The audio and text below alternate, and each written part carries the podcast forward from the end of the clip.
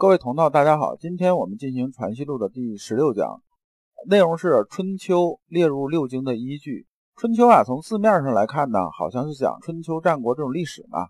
那它怎么又变成经了呢？今天啊，老刘就给大家说一说这部分内容啊，主要是两个要点。一个要点呢，春秋主要内容是历史，为什么会列入经？那么呢，圣人是如何考量的？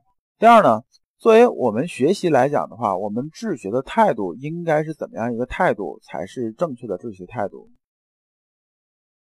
我们接着上一讲啊，先生接着说啊，先生说啊，为什么圣人呢删述六经的时候把好多东西都去掉了？去掉的原因是有这么几个原因，咱先把这春秋里的这个史啊这情况说一下。春秋啊是从上古的时候一直到三代之后，这里边三代之治啊是指夏商周这种时代。唐虞以上之治啊，就是说尧舜禹汤那个时候，那个年代啊，它是因为离现在太过于古远了，那时候的这种制度啊、方式方法这些东西啊，对现在它没有太多可参考的东西。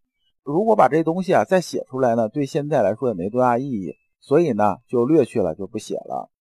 那么三代以下之治呢，就是说啊，在夏商周之后啊，就是春秋五霸的时候啊。这里边呢，由于争权夺势啊，伐国啊，这事那事的，里边这种肮脏龌龊的事啊，太多了，所以啊，这也是没有办法详细去写，因为你详细去写啊，就会带坏啊世间这些人呐，就会教唆出很多坏人来，所以这东西也消掉了，不写了。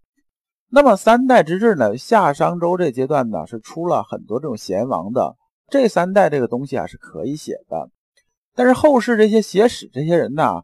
往往为了吸引眼球呢，而且又没有什么呢，又没有圣人呢写东西这种高度，就不明其本呢，而图示其末，就是把重点呢写在什么？写在考证性的、八卦性的、根枝末节这些东西，而啊是把这个教化世人的这种啊根本性这个东西啊，反而是忽略掉了。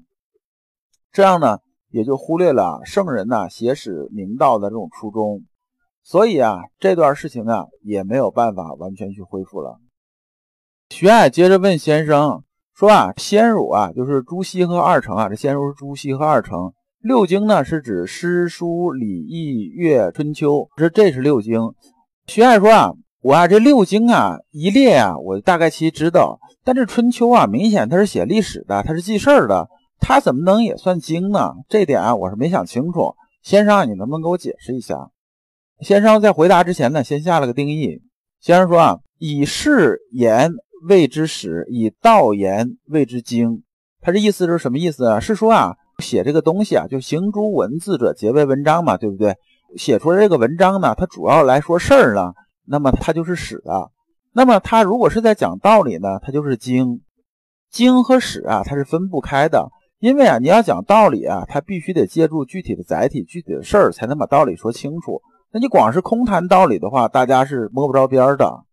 那么从这个角度来说呢，春秋啊是经，它不算是史。那我们举个例子啊，就是经常我们上班的时候碰到这种事，领导可能聊天就跟你讲，说啊，兄弟们啊，我跟你们讲一个我亲身经历这种事啊，然后就开始巴拉巴拉巴拉巴拉开始讲。有的时候他是喝多了酒之后吧，他确实想跟你讲讲他的痛说革命家史，就是讲事儿。小时候我如何如何，完怎么样怎么样怎么样，是不是？这纯粹就是讲事儿了。这就是相当于啥，在跟你讲史。那么呢，他要是借这个讲事儿啊，想激励激励你啊，想给你说清一些道理，想让你啊按照他这思路走呢，那么讲的事儿就不是重点了。那么讲什么重点呢？给你讲的道理才是重点。主要目的是给你讲道理的时候啊，讲这东西就是经，就这么个意思。所以先生接着说啊，如果是说是史的话，那么易经啊就是包羲氏这种历史啊。包羲是谁啊？就是伏羲呀。那么书呢，就是尧舜以下这种历史啊；礼乐呢是三代史啊。那么这一讲的话，你要如果是按说事儿啊，它就是历史的话，那么这六经都可以归为史啊。然后先生啊，接着往下讲啊，讲这个五经啊也是史啊。那么史的作用是什么呢？是明善恶，是训诫啊。所以呢，我们在历史里边，就是说圣人呢删述六经啊，做历史的时候啊，就把善的东西，就是好的东西啊。就尽量把细节说的比较清楚，比较恶的这种事情啊，就不好的这种坏事呢，就把这事儿说出来，来警戒这种后人。但细节嘛，往往就不说了。这里边老刘给大家举个例子，你比如说在企业管理里边，是不是我们作为领导者要知道什么呢？要知道对好的事情和模范员工啊，我们是多挖这种细节，这样呢才能用榜样的力量去教化其他员工，让别人呢也模仿着他来开始做好事儿。就说我们树一个模范员工啊，对他做的这种好事儿和他做这个好的这种事情的细节呢，我们是不介意多挖的，甚至说我这个人在。单位里面工作很不错，那么我们是不是可以挖一挖呀？他在家里对父母也很孝敬啊，对那个家里边孩子和家庭啊也很爱护啊，很有责任心呐，诸如此类这些事情我们可以细挖，这是没有问题的。同样在公司管理里边，对这种坏的事情啊、坏人坏事这种事情啊，我们往往只要把教训和危害说清楚就行了。你说多了细节，反而是容易把其他员工带坏了。这样的话就失去了什么呢？失去了我们企业管理里边的。承前避后、治病救人这种本意了，这就本末倒置了。徐爱听先生这么讲，基本就把意思啊，他就明白了。然后徐爱最后做了一个总结，他总结啊两句话：存其机以是法，亦是存天理之本然。意思是说呢，好事儿啊，这个好的能教化人呐，有天理的这种事情呢，我们就把它的细节啊也写出来。那么目的呢，就是存天理啊。如果不好的事情呢？那么我们就把这事儿啊消去，就是具体细节啊我们就不写了，目的是不会教唆啊别人这做坏事儿。也就是说呢，把这做坏事儿最初这种萌动啊、冲动啊，我们就把它抹杀掉。然后先生说啊，你说啊这是对的，圣人做经啊，也就是这么个意思。所以呢，我们要知道什么呢？知道我们做一件事情的时候啊。我们的发心动念和我们的思想高度啊，在哪什么地方？就是我们做这事情目的在什么地方，而不必须要拘泥啊具体这种文字啊，或者具体这种方式方法。徐爱又接着问先生说啊，春秋这事儿我基本搞明白了，但是《诗经》里边呢，还有存在着正位这种篇章啊，就是正位这篇章是什么呢？是里边的淫逸之风啊很多。那么这个就是说，这不是什么正能量的东西。那么呢，先儒啊、二程啊和这朱熹说啊，说之所以《诗经》里存在这这些东西呢，是为了干什么呢？为了起反面典型这种作用，告诉大家说什么呢？这种事情啊，大家要引以警戒。那我这边呢，也没有想清楚它究竟是怎么回事。先生，您能把《诗经》里边啊存在着正位这种篇章这事情啊，来说一下吗？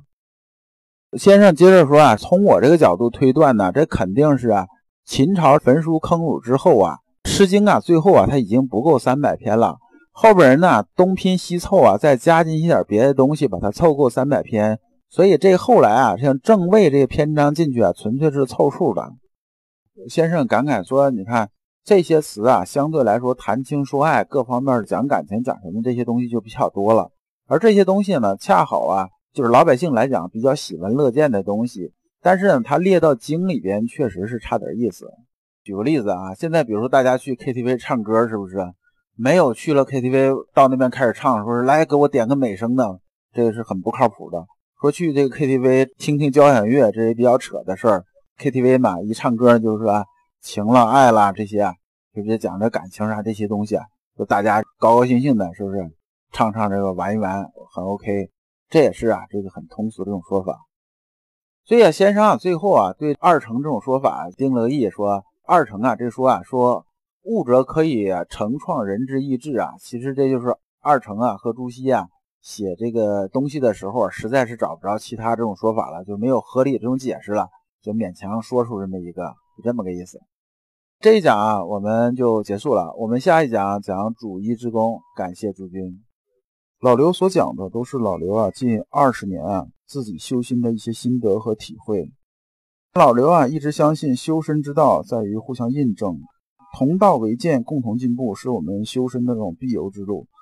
如果啊，诸位同道对老刘分享的内容比较感兴趣，愿意一起交流、聆听更多的分享，可以通过专辑介绍里面的联系方式联系老刘。今天的内容就到此结束，再次感谢诸君。